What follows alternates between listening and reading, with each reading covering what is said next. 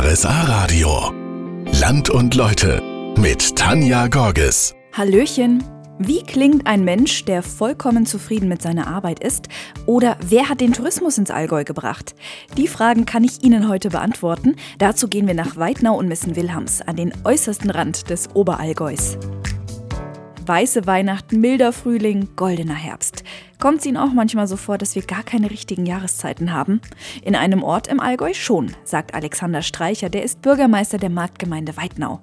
Also wenn man bei uns aus dem Fenster rausschaut, da muss man wirklich sagen, die vier Jahreszeiten spürt man bei uns wirklich. Es ist ein herrlicher Winter, ein schöner Herbst, ein wirklich erfrischendes Frühjahr und vor allem der Sommer bietet etwas für mich. Es ist sehr ausgeglichen und man merkt wirklich was von den unterschiedlichen Jahreszeiten und dieses grüne Allgäu ist schon was ganz Schönes und rundherum die Berge hat was ganz was Besonderes. Ja. Ja, keine Widerrede. Alexander Streicher genießt vielleicht sogar noch mehr als andere, denn vor zehn Jahren kam er aus Oberbayern hier an und wurde direkt zum Bürgermeister gewählt. Das sagt dann aber auch viel über die Menschen, die hier leben, oder? Also sehr erstaunlich, dass die Menschen hier so offen waren, dass sie überhaupt einen Bürgermeister von außen gewählt haben. Also bewusst nicht jemand aus der Region und das hat mich schon erstaunt und eigentlich finde ich die Menschen hier sehr offen und entgegenkommen. Habe auch privat recht viele Freunde neu dazugewonnen und die ganze Familie fühlt sich wohl hier, ja. So ein Vertrauensvorschuss ist ja dann auch eine riesige Motivation. Wunderschönen Samstagnachmittag. Den Namen dieser einen Person kennen schon kleine Kinder. Denn ohne diesen Menschen würde es vielleicht einiges gar nicht geben. In Weidnau und Missen-Wilhelms ist das Karl Hirnbein, der Notwender, Zwingherr oder Alpkönig wird er genannt.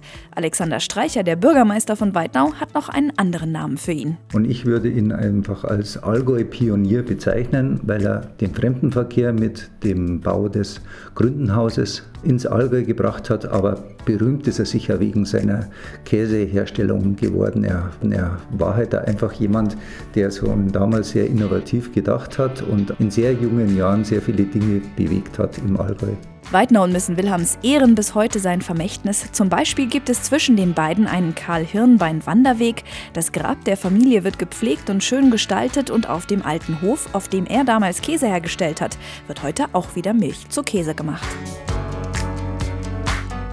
Lila, Gelb, Rot und sattes Grün. Also der Bergsommer bei uns bringt doch die schönsten Farben hervor.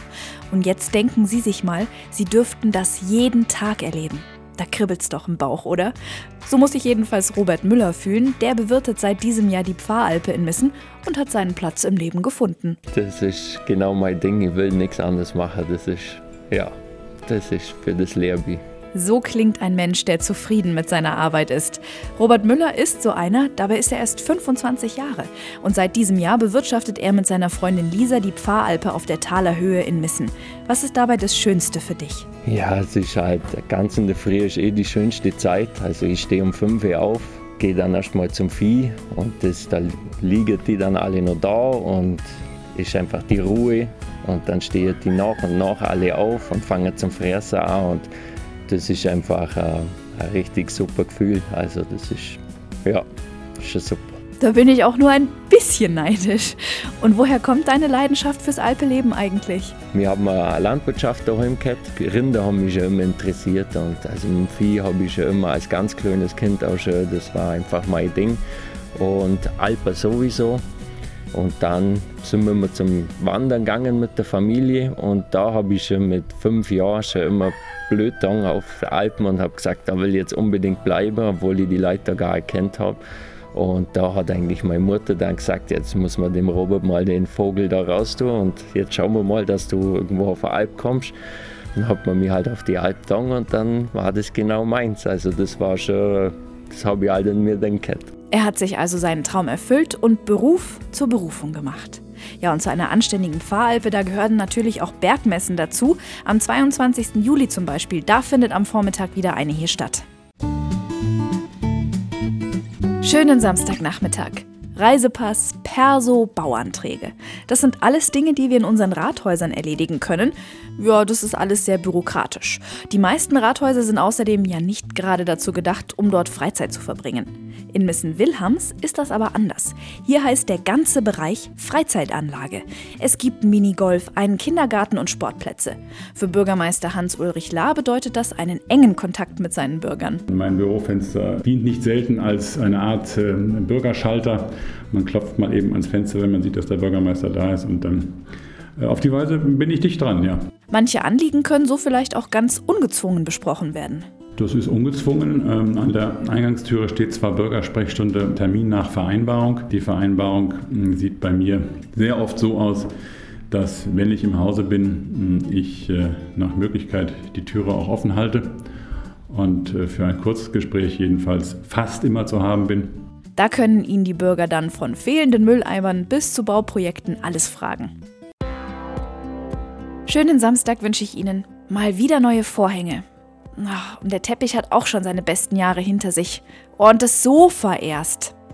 Ab und zu darf es auch mal was Frisches sein, oder?